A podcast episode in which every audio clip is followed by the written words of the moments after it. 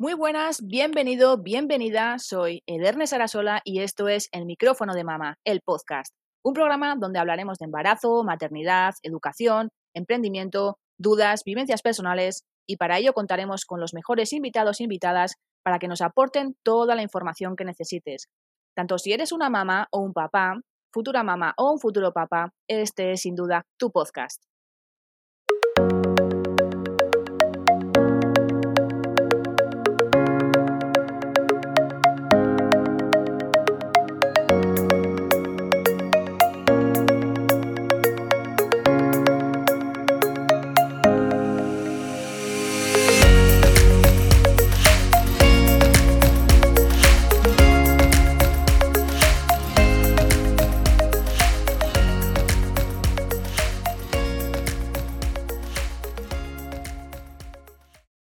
Recordarte que puedes pasarte por mi página web www.mamismente.com, donde cada semana publico un artículo sobre el embarazo y la maternidad. Si tienes cualquier duda, contacta conmigo y te ayudaré y te apoyaré en todo lo que esté en mi mano. En la misma página web tienes un ebook con toda la información que necesites sobre la iniciación al método Baby Led Weaning con 20 recetas para que tu bebé se chupe los dedos. Así que no lo dudes y descárgate este ebook totalmente gratuito. Sígueme por mis redes sociales, tanto Facebook como Instagram y Pinterest, donde me encontrarás con el nombre de Mamis Mente y donde publico información valiosa todos los días. También tengo mi canal de YouTube sobre este magnífico podcast, El micrófono de mamá, donde vas a poder ver las entrevistas. Por ello, te aconsejo que te suscribas para que no te pierdas ninguna entrevista. Bueno, en el programa de hoy presta mucha atención, tanto si eres una mamá o un papá que quiera emprender, ya que tenemos a un invitado que, tiene muchísimos años de experiencia, bueno, creo que más de 15, bueno, luego ya nos lo confirmará. Y, bueno, también fue creador de, una startup que, generaba, facturaba millones de euros y también es creador de, un, super podcast que, hoy en día pues em, es un podcast de, mayor audiencia en, vamos, en iTunes de, de Ala Hispana. Quiero dar la bienvenida a, a un gurú, a un maestro, por decirlo así, y sobre todo una gran persona como es Oscar Feito. Muy buenas, Oscar. Bienvenido, bienvenido. Muy bien, muy bien. Encantado de estar contigo, Ederne. Muchísimas gracias por la invitación y de gurú nada. soy un tío normal pues que se dedica a esto, como bien has dicho. Fíjate, no son 15, son ya yo creo que camino de 20. Tendré que actualizarlo en la bio, pero, y yo siempre digo lo mismo, digo, esto no va de gurú, es decir, cualquiera que haya hecho algo durante 20 años, por muy malo que sea, a la fuerza, ¿sabes? No, puede ser tan malo al final, o sea, algo bueno hará, con lo cual yo le digo a la gente lo mismo, decir, mira, cuando tú lleves 20 años montando negocios, serás igual de bueno o igual de malo que soy yo. Así que nada, encantado de estar aquí con toda tu audiencia. Aprovecho para darte la enhorabuena por el podcast, porque sé que no es fácil empezar, y no es fácil tomar la decisión y no es fácil después de tomar la decisión hacerlo y lanzarlo, con lo cual ya estás en ese 1% de la gente que no solo quiere hacer algo distinto, sino que lo hace. Que es la gran diferencia, porque todo el mundo querría hacer algo distinto. O sea que aprovecho para darte la enhorabuena, alumna aventajada y, muy orgullosa de estar aquí, claro. Gracias. encima es eso, o sea, estamos de, de, alumno a maestro, ¿no? Como quien dice, ¿no? Qué guay. Bueno, eh, vamos a empezar con la entrevista mm, remontándonos a tus inicios y, quiero que me cuentes, bueno, brevemente, ya que al final creo que esto daría para, un podcast y, varios más, em, que me gustaría que nos contaras tus inicios, tus inicios eh, como, emprendedor. Sí, un poquito. Pues mira, yo quiero decir algo para mucha gente a lo mejor pues ya tiene una, cierta edad, eh, no somos quinceañeros, y es gente que a lo mejor piensa que, oye, esto de emprender no es para mí porque esto lo tienes que llevar en la sangre, yo no me veo haciendo esto, yo nunca he emprendido, no he sido el típico niño en el colegio que, ¿sabes? El típico listillo espabilado que vendía cromos y tal, que dijo, joder, este va para emprendedor. Mucha gente tiene la idea que tienes que ser así para emprender. ¿no? Yo ahora me estoy leyendo la enésima biografía de Walt Disney y digo, joder, es que el chaval con ocho años ya se levantaba a las cinco de la mañana para repartir los periódicos en un pueblo perdido de Missouri que la nieve le llegaba hasta aquí y dije, joder, es que hay gente que nace con esa madera, ¿no? No hace falta ser así. Yo no fui así. Yo no quería, fíjate, yo odiaba el marketing, odiaba la comunicación, odiaba el desarrollo personal, es decir, todo lo que hago ahora me parecían estupideces. Me parecía que eso solo lo hacía la gente que no valía para otra cosa. Es así, lo confieso. ahora estoy haciendo como el estoy eh, expiando mis pecados diciéndolo cada vez que me entrevistan. Es decir, odiaba el marketing, odiaba el emprendimiento, odiaba la comunicación, odiaba, por supuesto, el desarrollo personal. Todo eso me parecía una María. Y, yo empecé a emprender por casualidad, o sea, 100% por casualidad. Yo trabajaba en un banco de inversión, viví en Londres durante seis años, estudié ahí la carrera y trabajé en banca. Yo quería ser banquero. Eh, claro, yo me había criado en los años 80, las pelis estas de Wall Street, no sé qué, me parecía apasionante el mundillo ese de ir en jet privado, los altos vuelos, no sé qué. Y eso es lo que yo quería, era súper infantil, yo quería ser banquero y fui banquero durante muchos años, pero era un coñazo. Era tremendamente aburrido. Eh, digo, yo es que así no voy a llegar a los 30 años probablemente, o sea, el ritmo de trabajo, eh, lo, absurdo de todo realmente. Y mm, entonces, por casualidad, se me cruzó Internet por el camino. Internet, yo seguía sin querer emprender. Yo quería aprender Internet. En aquella época, pues Internet empezaron a surgir empresas, me pareció súper interesante y, oye, vi la oportunidad de volver a España. Yo ya tenía ganas, llevaba seis años fuera y trabajar en una empresita de Internet que se llamaba Terra. Terra, los más veteranos, nos acordaremos que era... Anda, que no haya oído. Fíjate, Terra era pues la primera gran empresa, digamos, de Internet de España, parte del grupo Telefónica, y yo tuve la oportunidad de dejar el banco y, de ver qué era eso de Internet, que me llamaba mucho la atención. Y entonces me volví a España y estuve pues de empleado trabajando en Terra. Claro, ahí no duré ni un año. Poco, más o menos ahí. ¿Por qué? Bueno, pues porque en una conversación en el desayuno con unos compañeros de trabajo, ¿y por qué no montamos un negocio nosotros? Estamos viendo que hay un montón de gente que está montando cosas de Internet. Nosotros teníamos un montón de ideas. Eh, aunque Terra era un, un sitio muy dinámico donde pues, la gente joven incluso pues tenía bastante capacidad de decisión y rara vez te decían que no a algo, ¿no? Es decir, había mucha libertad para experimentar y tal, pero aún así, claro, pues estás en una empresa con una jerarquía, con gente que te gusta, gente que te gusta menos, con procesos, con tal. Nosotros queríamos un poco hacerlo por nuestra cuenta a nuestra velocidad. Y fue así. Así empecé yo a emprender. O sea, nos juntamos tres amigos y dijimos, oye, ¿qué pasa si cogemos el teléfono móvil y la gente puede escanear un producto y ver pues, en qué sitio de su ciudad lo puede comprar más barato. Esa era la idea, un comparador de precios en el móvil. Ahora tiene sentido, dices, ah, claro, le hago una foto al producto, pero te estoy hablando de los años 90, finales de los años 90, los móviles no tenían cámara, no había internet en el móvil, o sea, estábamos hablando de algo que llegó a lo mejor 10 años pronto. Aún así nos parecía una idea fantástica y dejamos el trabajo para montar eso. Así empecé yo a emprender, que era la empresa que tú has comentado bien en la introducción, que acabó creciendo mucho, acabó convirtiéndose en una red de publicidad, ya no solo un comparador de precios, y que explotó al final. Millones de euros de facturación, lo vendimos a una multinacional y ahí fue cuando yo ya, pues después de muchos años emprendiendo en ese negocio, con socios, con inversores, con empleados, con oficinas en Madrid, Barcelona, un negocio más tipo tradicional, yo vi que quería seguir emprendiendo, pero con matices. Quería por mi cuenta, ya no quería pedir dinero a inversores, no quería tener que ir cada día a abrir una oficina, eh, a estar con los empleados, porque, oye, pues al final había mucha distracción. O sea, yo me pasaba el día casi haciendo tareas administrativas. Y, mm, bueno, pues seguí emprendiendo, pero de la forma que lo hago ahora. Tengo mi podcast, tengo mi marca personal, tengo mi negocio, vendo formación, vendo consultoría, vendo cursos, de esto vivo, pero eh, fui por mi cuenta. Es, digamos, un autónomo 2.0 que lo que hace es que construye un negocio en torno a su conocimiento, que es lo que podemos hacer todos. Y, esa ha sido un poco la transición. Por aquel entonces no tenías hijos, ¿verdad? No, por aquel entonces no. Yo creo que mis hijos nacieron, bueno, no creo, no, nacieron en el 2005, eso lo sé seguro. Y yo la empresa la montamos, creo que debió ser allá por el año 2000, con lo cual los primeros años me pilló totalmente despreocupado, claro. O sea, yo, oye, pues ¿qué tal si nos vamos mañana y montamos esto? Vale.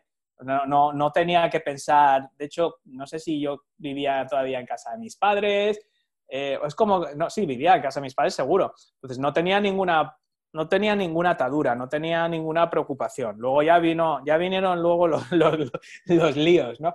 Pero en esa época, claro, era muy fácil tomar la decisión. Entonces, yo entiendo que alguien que tenga una hipoteca, que tenga una situación más o menos estable en su trabajo, pues es más difícil renunciar a eso. Y ya si tienes hijos, por supuesto, entonces, bueno, ya, veremos distintas eh, alternativas, ¿no? ¿Y cómo lo haces?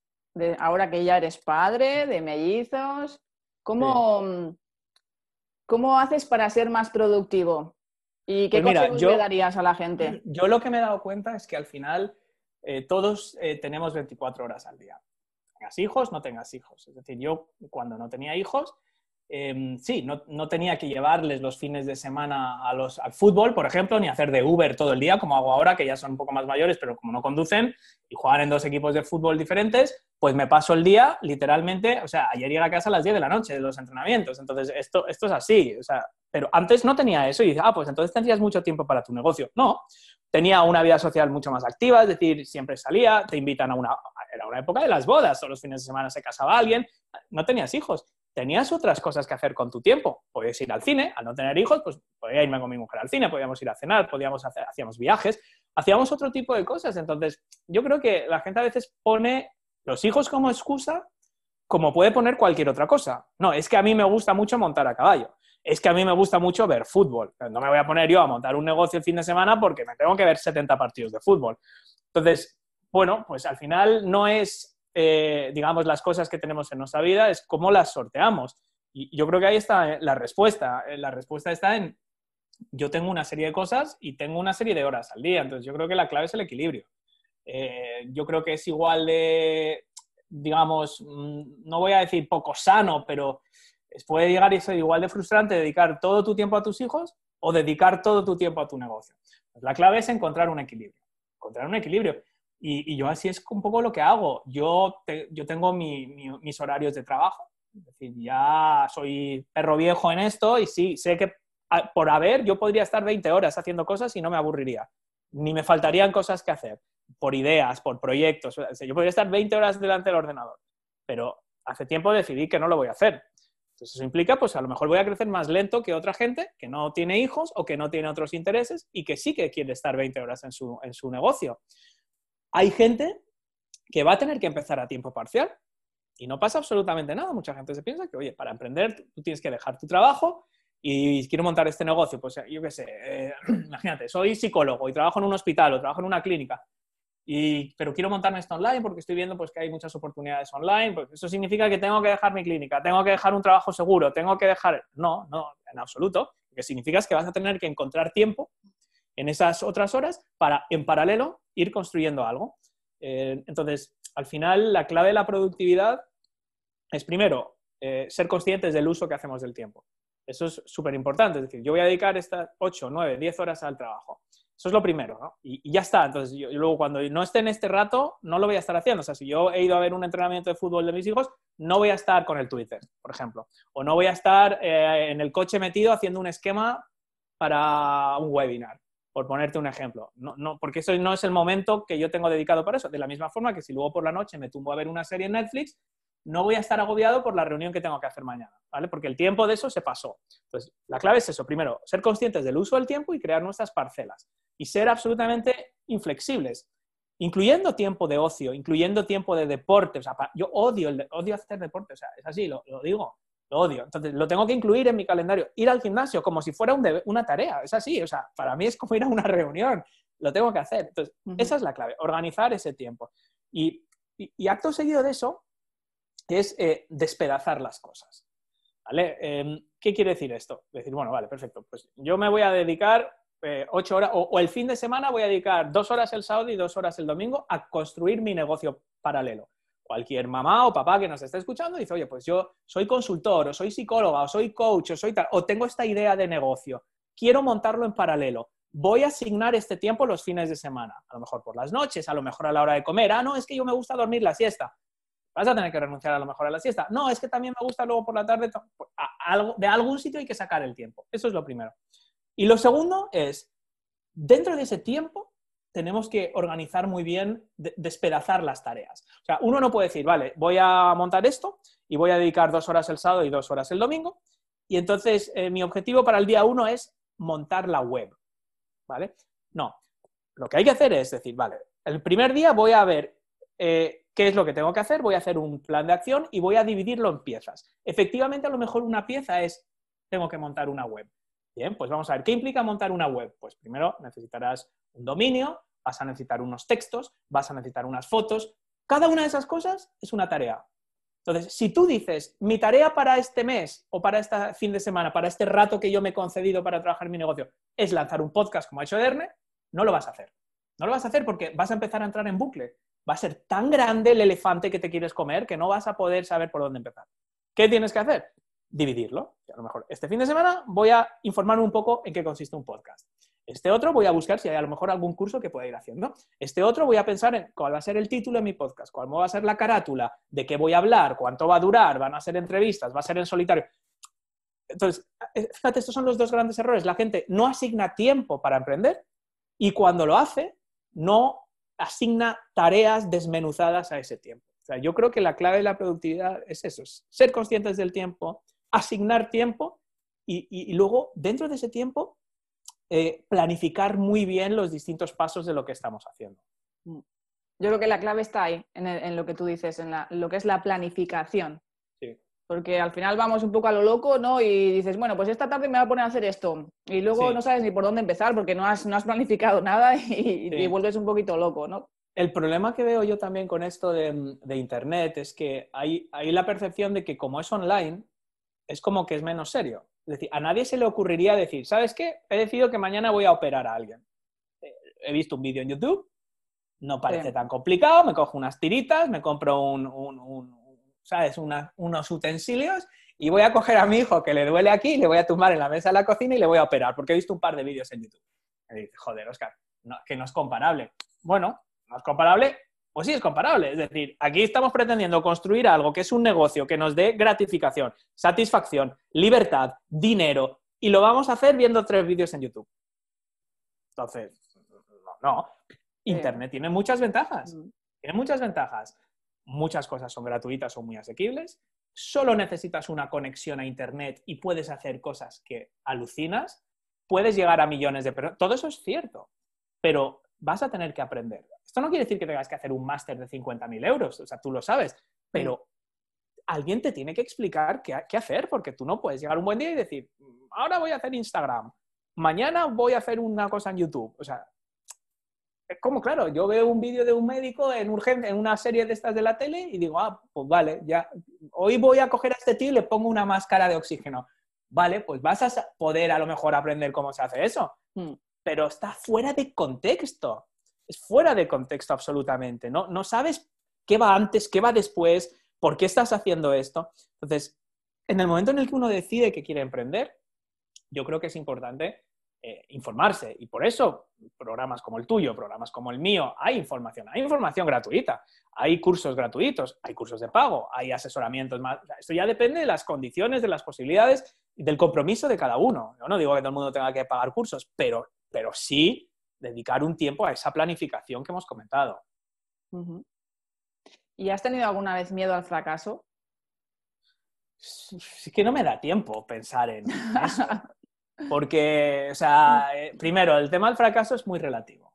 yo he aprendido ya que el, concepto del fracaso es relativo. Y lo hablaba con una chica también, que de hecho eh, está en el grupo nuestro de, de Génesis, y dice, bueno, pero es que si hago esto y fracaso, o sea, si hago esto de proyecto y lanzo esto y no consigo clientes, y bueno, vale, eh, ¿cuál es la alternativa? ¿Estarías mejor eh, pasar otros 10 años más asqueada con tu trabajo, asqueada? Eh, o, prefieres intentarlo o, crees que es más, es más fracaso seguir como estás?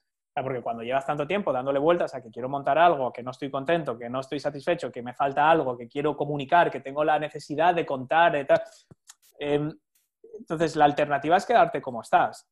Entonces, el concepto de fracaso, decir, vale, voy a intentar hacer esto y no voy a ganar suficiente dinero, o la gente no le va a gustar, o no va a ser el pelotazo que yo esperaba, entonces eso es un fracaso. Cuando muchas veces el fracaso es no intentarlo es quedarte como estás, con esa angustia, con esa insatisfacción. Sí, mucha la gente que construye negocios nunca va a vivir de ello.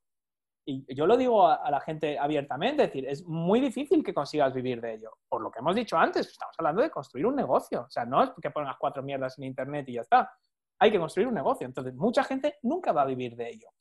Pero tener algo que te genere mil eurillos al mes o dos mil, oye, no está mal, no está mal. Eh, y que encima te guste y que sea súper gratificante y que tú estés al mando, eh, tiene muchas, muchas ventajas. Pero, claro, para eso al final tenemos que, eh, tenemos que dar ese salto. Entonces, tenemos que dar ese salto y decir, hombre, si yo considero que voy a fracasar si no gano más de 7.000 euros de aquí a un año, pues es que a mí eso no me da miedo. A mí el miedo es quedarte con la incertidumbre de, ¿seré capaz de hacerlo? ¿Y si funciona? ¿sabes? ¿Y si funciona? Para mí el fracaso es, quedarte con esa duda de, oye, ¿y si lo hubiera intentado? Para mí el fracaso absoluto es llegar a 80 años y decir, joder, me he pasado 25 años miserable y podía haberlo por lo menos intentado. Entonces el concepto del miedo al fracaso, em, todos tenemos miedos. Todos los emprendedores tenemos miedos, tenemos bloqueos, tenemos creencias limitantes, tenemos lo que yo llamo cortocircuitos mentales. El miedo al fracaso o el miedo a no estar a la altura o el miedo a qué dirán o el miedo a que se reirán de nosotros, en el fondo es lo mismo. Es decir, oye, e, e, es, un miedo a, que nos van a juzgar, a que no vamos a estar a la altura. esto se, trabaja. Esto se, como cualquier miedo, esto se trabaja. Te va exponiendo, uno tiene que razonar un poco, es decir, bueno, vale, ¿qué va a pasar? ¿Que me va a ver un compañero de trabajo en un vídeo en YouTube? ¿O que he subido una historia en Instagram de mi negocio y se va a reír mi compañero de trabajo? Eso es un fracaso. Si lo piensas fríamente, a lo mejor el fracasado es el que se está riendo de ti porque estás haciendo algo que te ilusiona. Eh, muchas veces eso, entonces dices, bueno, pues el miedo a que se rían de mí lo trabajamos. El miedo a que no esté, no, bueno, pues eso miedo, ¿cómo lo podemos trabajar? Bueno, pues no, no, no apostando mi casa a eso. Si a ti te da miedo montar un negocio y que fracase, tienes que decir, bueno, ¿qué es lo que me da miedo? Pues estar un año metiendo aquí tiempo y dinero y, que luego me tenga que buscar un trabajo. Perfecto, pues no te busque, no, no, hazlo a tiempo parcial, minimiza ese riesgo y decir, oye, le voy a dedicar unas horas, voy a ir viendo y en el momento en el que yo vea que esto tire, voy metiendo más tiempo, voy metiendo más dinero, ¿no? Con lo cual, el miedo existe, todos tenemos miedos, yo cada vez que hago algo, no es, no es miedo, es, es, duda, es duda de saldrá bien, saldrá mal, em, lo estaré haciendo bien, lo estaré haciendo mal, le gustará a la gente, no le gustará, siempre tienes un poquito de estas dudas pero aprendes a, razonarlas y así se quita ese miedo. O sea, el miedo, uno no tiene que eliminar el miedo. El miedo es bueno, está ahí para protegernos, está ahí para avisarnos, es una alerta, ¿no? No sé con quién he entrevistado yo hace poco en mi podcast y así ah, con, Marina, me acuerdo de psicosupervivencia, una psicóloga que es fantástica, que deberías hablar con ella para el programa, es una, es una fiera y decía, vale, gracias, gracias mente, me estás mandando esta señal para protegerme, de que me pueden pasar todas estas cosas catastróficas, si intento hacer esto, me doy por avisada, muchas gracias, ya está. Entonces, a partir de aquí yo sigo, no, no es entrar en bucle. Entonces, hay muchas técnicas que nos ayudan a no a erradicar el miedo, que siempre va a estar ahí, y es bueno, sino a convivir con él y actuar a pesar del miedo y relativizar ese miedo. Con lo cual, el objetivo no es tenerlo todo 100% seguro para emprender, la gente intenta que todo esté seguro. Quiere hacer un Excel que sea infalible y que alguien les diga, esto va a funcionar seguro, hazlo. No, busques eso, porque nadie, nadie te puede dar esa garantía. parte de la base, ahórrate todo ese disgusto, parte de la base sabiendo que probablemente no funcione, ya está. Oye, que luego sale, mira qué bien, pero sobre todo haz algo que te guste. y ese va a ser el éxito realmente. Entonces, todo esto se, practica. O sea, yo ahora te lo cuento como muy natural, pero porque llevo 20 años dándole vueltas a estos temas y al final uno, pues autorrazonando con uno mismo, pues va llegando a estas conclusiones. ¿Y qué, le dirías a esa persona que, lo quiere hacer realmente, que tiene muchísimas ganas, aun sabiendo que, la rueda está inventada, ¿no? Como es en este caso, y, y, teniendo tanta competencia como la hay hoy en día? Pues es una súper buena pregunta porque es una probablemente junto con los otros miedos que hemos comentado de que no tengo tiempo o no estoy a la altura o, no, o me da miedo el fracaso, que son los miedos que hemos hablado ahora, este otro de, vale, ok, ya he superado todo esto, pero, vale, otra psicóloga con web, otro médico con web, otro coach, otro consultor de negocios, eh, mejor me busco otra cosa. Y eso es el gran error. ¿Por qué? Primero, porque si algo demuestra la competencia, es que hay mercado. Es, impepinable, porque no todo el mundo es subnormal. O sea, si hay mucha gente haciendo algo, es porque alguien está ganando dinero. O sea, hay dinero, hay demanda, hay mercado. Preocúpate cuando nadie lo esté haciendo. Ahí es cuando te tienes que preocupar. No, es que voy a aventar un negocio criando un tipo de mariposa de Indonesia que hay siete en el mundo y ese va a ser mi negocio. Eh, y no hay nadie. Fíjate, soy el primero. Ahí sí que es cuando te tienes que empezar a preocupar. Entonces, es buena señal entrar en un sector, en un nicho de mercado, como lo llamamos nosotros, donde, ya, donde haya ya mucha gente. Porque eso demuestra, como digo yo siempre, hay, tarta, hay un pastel. Ahora lo que tenemos que hacer es cómo nos llevamos un trozo de ese pastel. Es mucho mejor eso que entrar en uno que ni siquiera sabemos si hay pastel y estar tres años para llegar a la conclusión de que no hay negocio.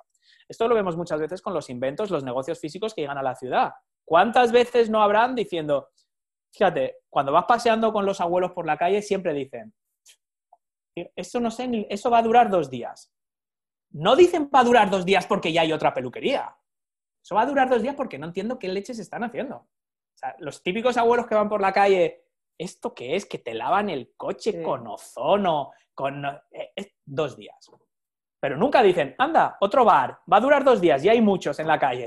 no, eso nunca te lo van a decir. Ah, qué bien, otro bar. A ver si me ponen un aperitivo mejor.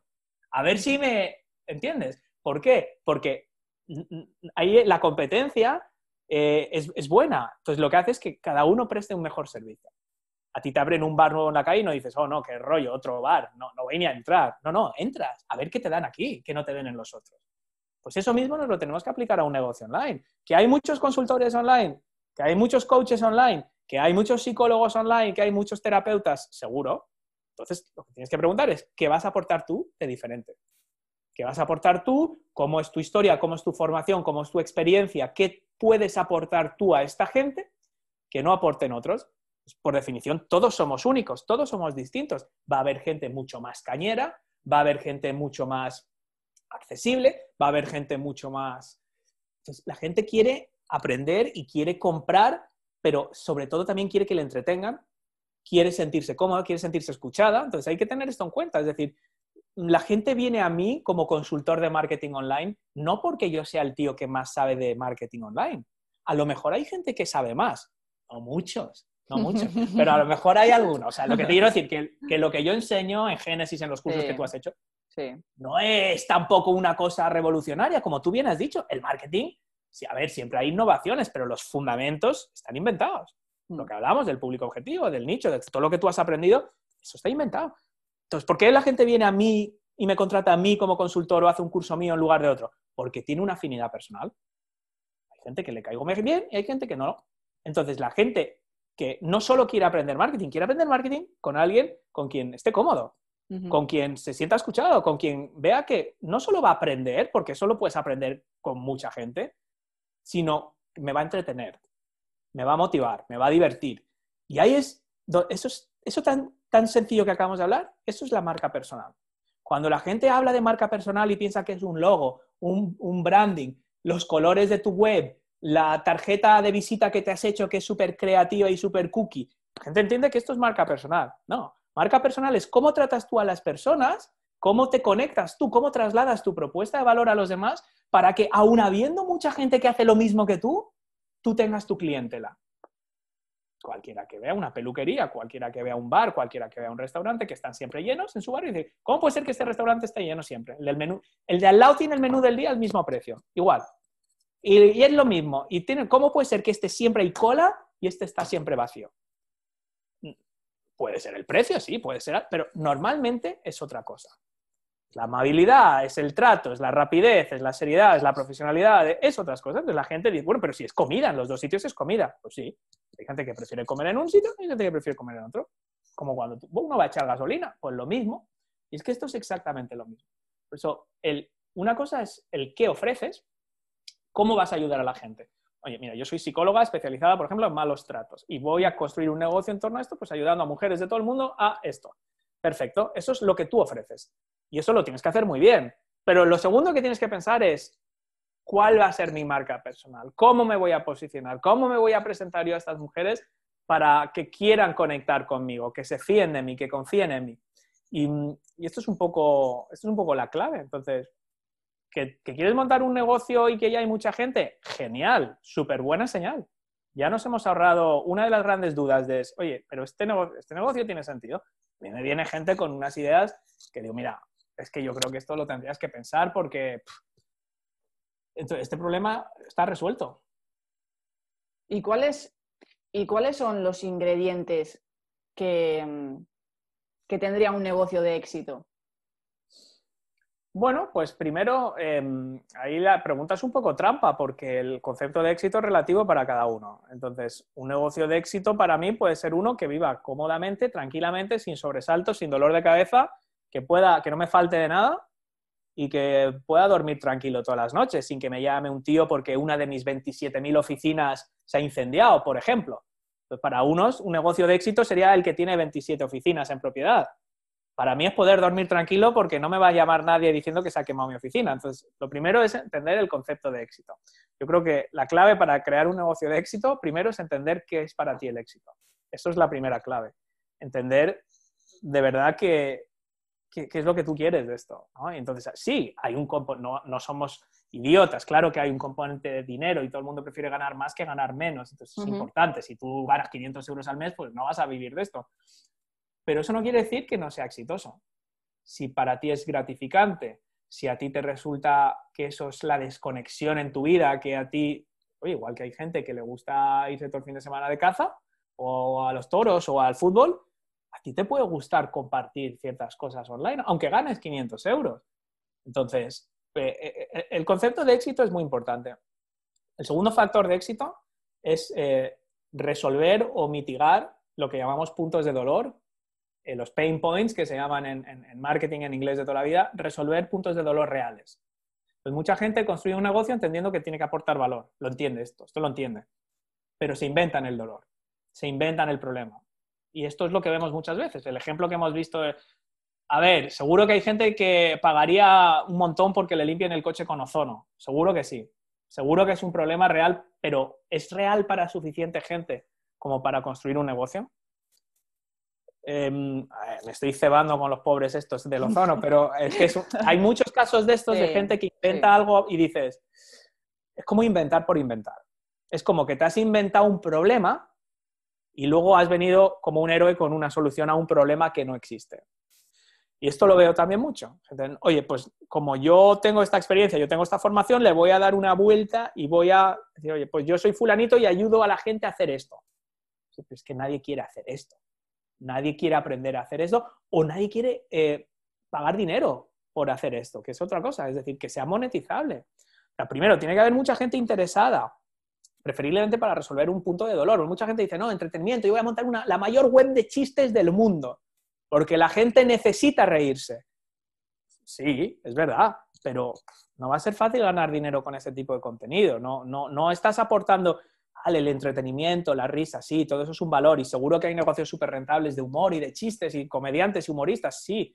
Yo entrevisté hace poco a un, humorista que tiene un éxito brutal, un venezolano espectacular, pero no es, eso no es fácil, e, es, distinto. Entonces, yo creo que ahí las claves es, eso, ¿no? Primero, el concepto del éxito, el segundo, el, dolor real, el, punto del dolor real, porque cuanto mayor sea el problema que tú intentas resolver o mitigar, Em, más fácil va a ser captar la atención de la gente.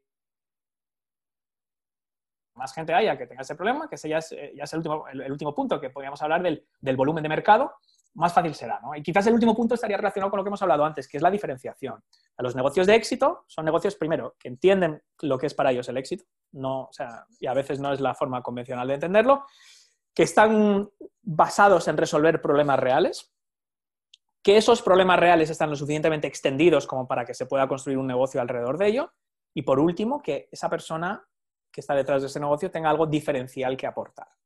Porque, mm, o sea, no sé cómo explicarte, los coches resuelven un problema, que es que la gente se mueva de un sitio para otro. Pero al final tú tienes que aportar algo diferencial para crear otra cosa que en lugar de coche se llama cocha, pero hace lo mismo. O sea, no es sí, vale, hay un problema, pero no estás aportando algo diferencial. La solución existente estándar para ese problema, que es desplazar a la gente, funciona lo suficientemente bien como para que tú propongas una alternativa. Esto es aplicable para servicios, o sea, coaching, consultores, psicólogos, médicos, sí, vale, pero tienes, es lo que hablábamos antes, tienes que traer a la mesa algo lo suficientemente diferencial como para que la gente esté dispuesta a buscar otra solución para un problema que ya tienen.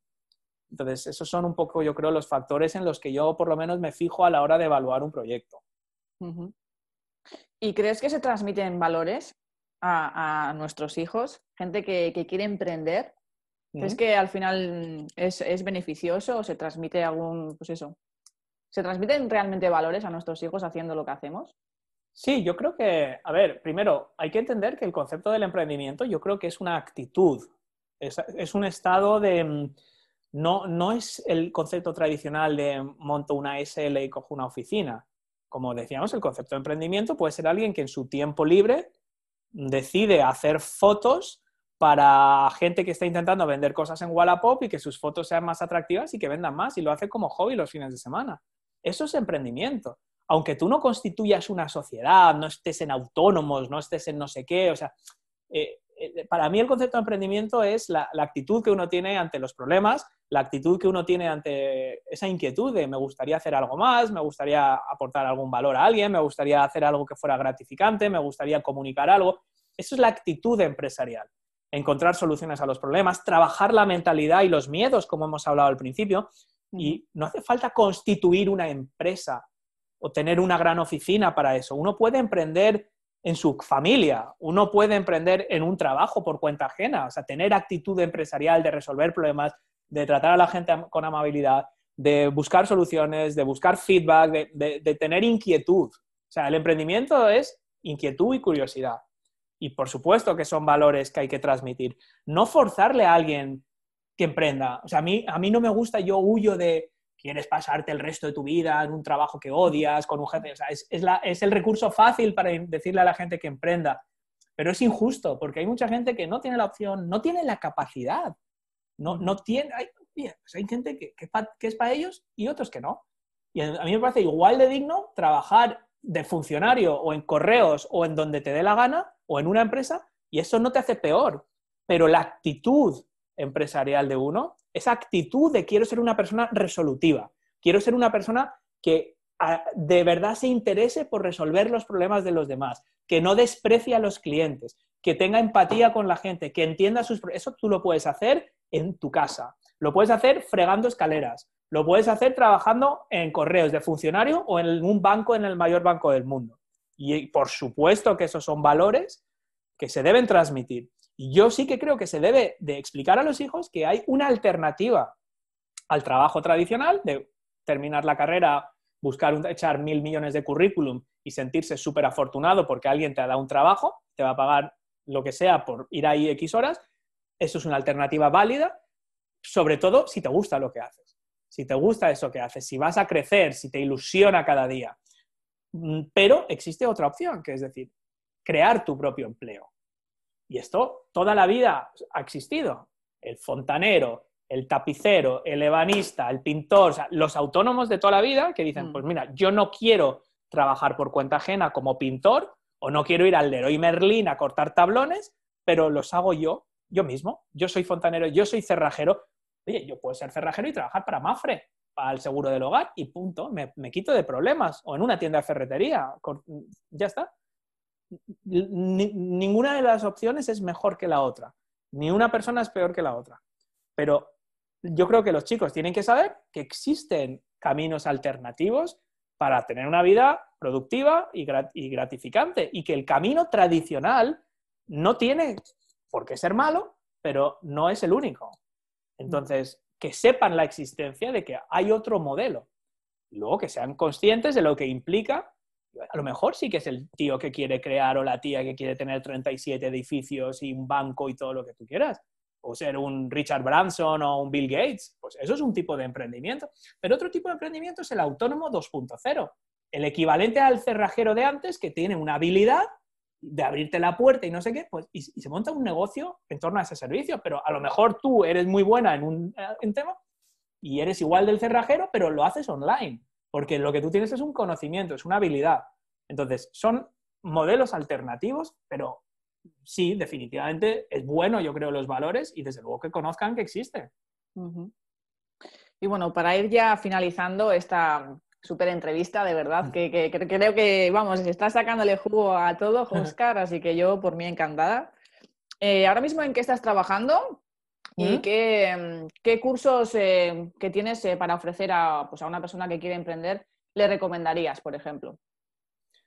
Bueno, pues yo ahora mismo lo que, lo que más tiempo me consume es realmente una cosa que es gratis, que es el podcast de la Academia de Marketing Online. Entonces, la gente que está viéndonos ahora sabe lo que es un podcast porque probablemente lo ha descubierto contigo o te ha descubierto a ti, con lo cual ya saben que esto es algo que se puede escuchar. Se pueden escuchar varios, o sea, me pueden escuchar a mí y escucharte a ti, o sea, no es, no es una cosa excluyente. Entonces, eh, volviendo a lo que decíamos antes de tener formación y tener información, yo creo que el primer punto es eso, es decir, voy a escuchar este podcast porque hablamos con gente de muy distinto bagaje, de muchos sectores diferentes, de muchos perfiles distintos y te ayuda a ver un poco cómo es el día a día real de, emprender, ¿no? Y, eso, eso es en lo que yo invierto la mayor parte de mi tiempo, que es en crear algo que es gratis. Entonces, esto no es que sea una estrategia, pero la gente me conoce por esto y algunos quieren ir más allá. Entonces, para los que quieren ir más allá, pues yo lo que recomiendo es el método Génesis, que tú lo conoces, que es yo también. como la puerta de entrada, porque hay, mucho ruido de lo que es emprender. No, yo quiero emprender un negocio en YouTube. No, a lo mejor YouTube no es el canal. Hay que rebobinar un poco antes. Hay que ver la propuesta de valor. Hay que... Y luego a lo mejor YouTube es el canal adecuado para comunicarlo. O Instagram. Pero a lo mejor no. A lo mejor es LinkedIn, por ejemplo, dependiendo de tu negocio. Entonces no necesitas ni siquiera Instagram. Pues para mí Génesis, y queda feo que lo diga yo porque es mi curso, pero pienso de verdad que debería ser obligado para cualquier persona que quiere emprender, con lo amplio que es eso, ¿eh? cualquier tipo de negocio, e-commerce, servicio, cualquier negocio en Internet que tenga la curiosidad, es, para mí es la puerta de entrada que te va a explicar cómo funciona todo. Cuáles son las piezas, qué, qué eh, es lo que tienes que ver, qué es lo que tienes que hacer primero, definir, planificar. Mm, entramos en bastante detalle, pero a vista, de pájaro es tener el mapa de todas las piezas. Y yo creo que esto es un punto de partida fundamental. Luego, oye, y hay gente que está más especializada, que ya tiene una idea. Entonces, esta gente normalmente lo que hacemos son consultorías privadas. Consultorías que es para resolver ya problemas concretos de su negocio o de, su idea. Decir, mira, perfecto, pero yo ahorrame todo esto. Yo no quiero, ahora no tengo tiempo para hacer un curso como Génesis, que, que es un curso, no sé, son 10 horas y pico de vídeo y tal y prefiero que tú me cuentes en base a mi situación, en base a mis intereses, hacemos una consultoría privada, hacemos una sesión y, definimos las piezas para que tú tengas un mapa, una hoja de ruta, y decir, esto es lo que tienes que hacer, ahora marcha y hazlo. O sea, uno, dos, tres, cuatro, estos son los pasos. Entonces, para la gente que ya tiene una idea, que ya le lleva tiempo dando vueltas, y luego, por supuesto, en base a esto, siempre a mí me gusta mucho trabajar con la gente, entonces me adapto a la situación. Ahora, por ejemplo, empezamos un programa de seis semanas para gente que quiere todo esto, pero que lo quiere, digamos, tutorizado. Bueno, pues yo me adapto a lo que quiere la gente, ¿no? Y luego hay gente que quiere eso, pero solo quiere cuatro semanas porque lo que quiere es lanzar un podcast, lo hacemos personalizado. O sea, yo soy muy artesanal en este sentido. Entonces, Génesis debería ser el punto de partida para todo el mundo. A partir de ahí, pues ya eh, pues lo que se necesite, pues es cuestión de verlo. Yo ahí soy bastante accesible, que me cuenten lo que necesitan, en qué punto están, y yo les puedo ir recomendando, pero el podcast y Génesis. Eso es mi recomendación. ¿Y un libro? Un libro, un libro. Yo, es que soy un poco friki para, los libros, pero hay uno que se llama La Startup de 100 dólares, 100 Dollar Startup, que explica muy bien cómo es todo el proceso de estos nuevos negocios basados en lo que hemos estado hablando, en un conocimiento, una habilidad de alguien en su casa que puede convertir eso en un negocio. Y lo explica todo muy bien. Lo que pasa es que no es fácil conseguirlo en español. Con lo cual, yo recomendaría otro que está en mi mesa de cabecera, que me lo he leído 7.000 millones de veces, que lo llevo en el coche y siempre, aunque puedo, puedes ojear un par de cosas sueltas, es el de Francisco Alcaide, de Aprendiendo de los Mejores. Ha hecho ya dos o tres, creo que hay una segunda parte, una tercera. Es uno de los libros más vendidos, eh, están vendiendo hasta en China. y, son básicamente colecciones de sabiduría de empresarios, de gente, de políticos, de gente que ha hecho cosas en la vida y son frases, las típicas frases que vemos en Instagram, ah, pero están clasificadas por temática, por, por, eh, por, personalidad y tal, y, muchos tienen que ver con los negocios. Y, ese es un libro muy, muy, muy, simpático, muy ameno, o sea, tienes el de Aprendiendo los Mejores de Paco Alcaide, que estuvo en mi podcast, y también el de 100 mm, Dollar Startup, la startup de los 100 dólares, y, y son dos, a mí me impactaron bastante los dos. Aparte de mimbres mentales, ¿no? Eso por supuesto, claro, pero que, si recomiendo mi curso, recomiendo mi claro. y, recomiendo mi libro, ya va a quedar como muy feo. Pero de hecho, los, alumnos de Génesis tienen mimbres mentales de regalo. Es un libro y audiolibro, y, y sí, son esas 28 píldoras, llamo yo píldoras de sabiduría empresarial, que son a base de los golpes que me he ido pegando durante 20 años, cosas que he ido aprendiendo, o lecciones de todo, de productividad, de, de fundamentos. Es una lectura agradable también porque son independientes, los episodios son como colección, es una colección de ensayos sobre el mm. emprendimiento en general. También está en audio, con lo cual es cómodo porque te lo puedes poner en el coche y, o en el gimnasio, o lo que sea, y lo vas escuchando. Y, ahí, bueno, ya que me lo dices, pues no, te voy a decir, no, te voy a decir, no te voy a decir que no, no te voy a decir que no. Es un buen libro también. Sí, además lo dejaré en la cajita de información, dejaré el curso, dejaré el libro y para que la audiencia sepa a dónde dirigirse. Genial. Pues hasta aquí la entrevista de hoy, Oscar. Pues mm, encantado, súper a gusto. Ha sido un súper placer tenerte en mi programa. Igualmente, yo ya sabes que podía estar siete horas hablándote de esto. Además, tus preguntas son muy inteligentes, te lo has preparado súper bien porque son preguntas muy específicas y muy relevantes, que eso también es de agradecer. Cuando alguien se toma la molestia de entender lo que haces y de adaptarlo a su audiencia, con lo cual siempre es más fácil así. Sí, sí, sí, de verdad que sí.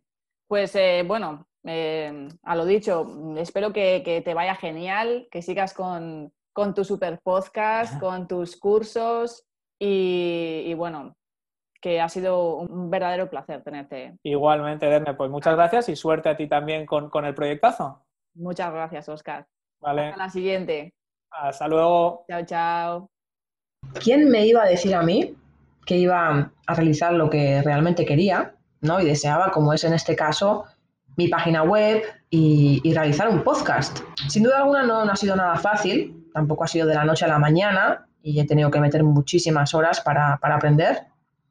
Y bueno, doy gracias que desde hace muchísimo tiempo también me, gusta escuchar podcast de, de, diferentes temas. Bueno, empecé de aquella manera escuchando a Iker Jiménez, ya que me encanta, es un hombre que me fascina. Y, bueno, pues poco a poco fui descubriendo que, no solamente existía Iker, ¿no? Quiero decir que, había diferentes podcasts y, lo considero como una fuente de información en formato de audio que, puede aportarte muchísimo valor.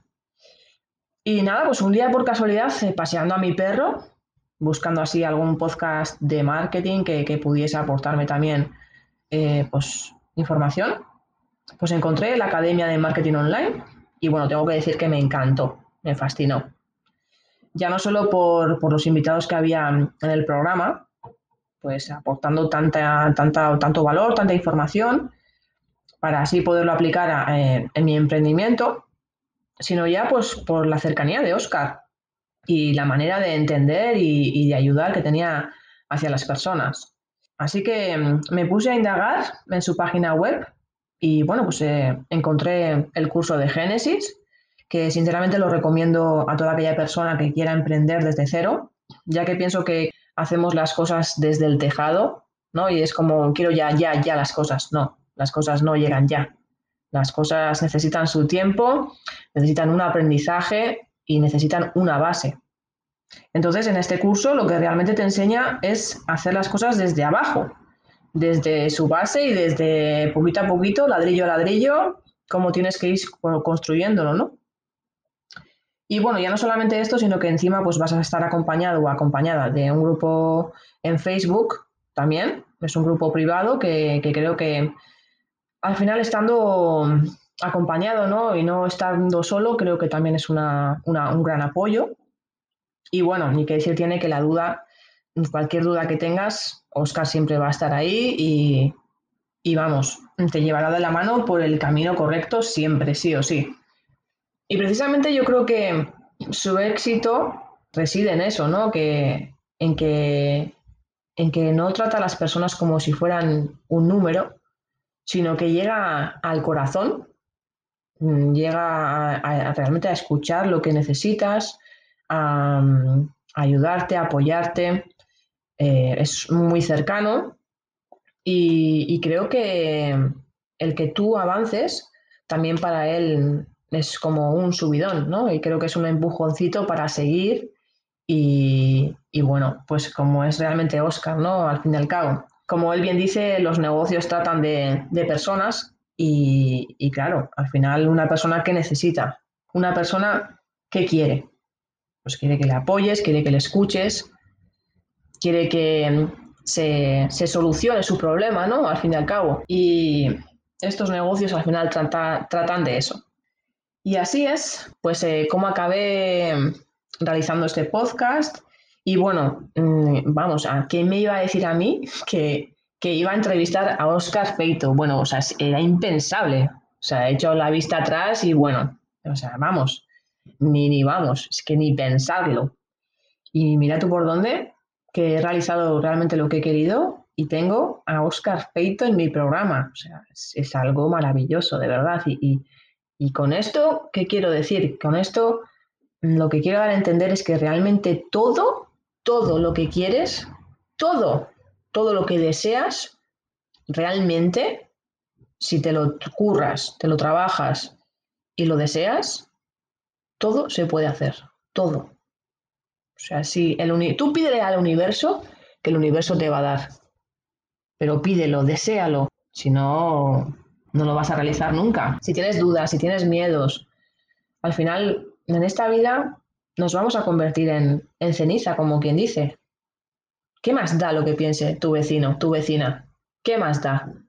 Hazlo, sube un vídeo, quítate el miedo. Y si no, hazlo, pero con miedo, da igual, pero hazlo. No te quedes nunca con la duda, nunca, nunca, porque nunca vas a saber si realmente va a funcionar. Hay mucha gente que, va a hacer lo que dice Oscar, hay mucha gente que hace negocios y nunca va a ganar un duro con su negocio. Bueno, pero realmente lo ha intentado, lo ha hecho. Si no lo haces, nunca vas a saberlo.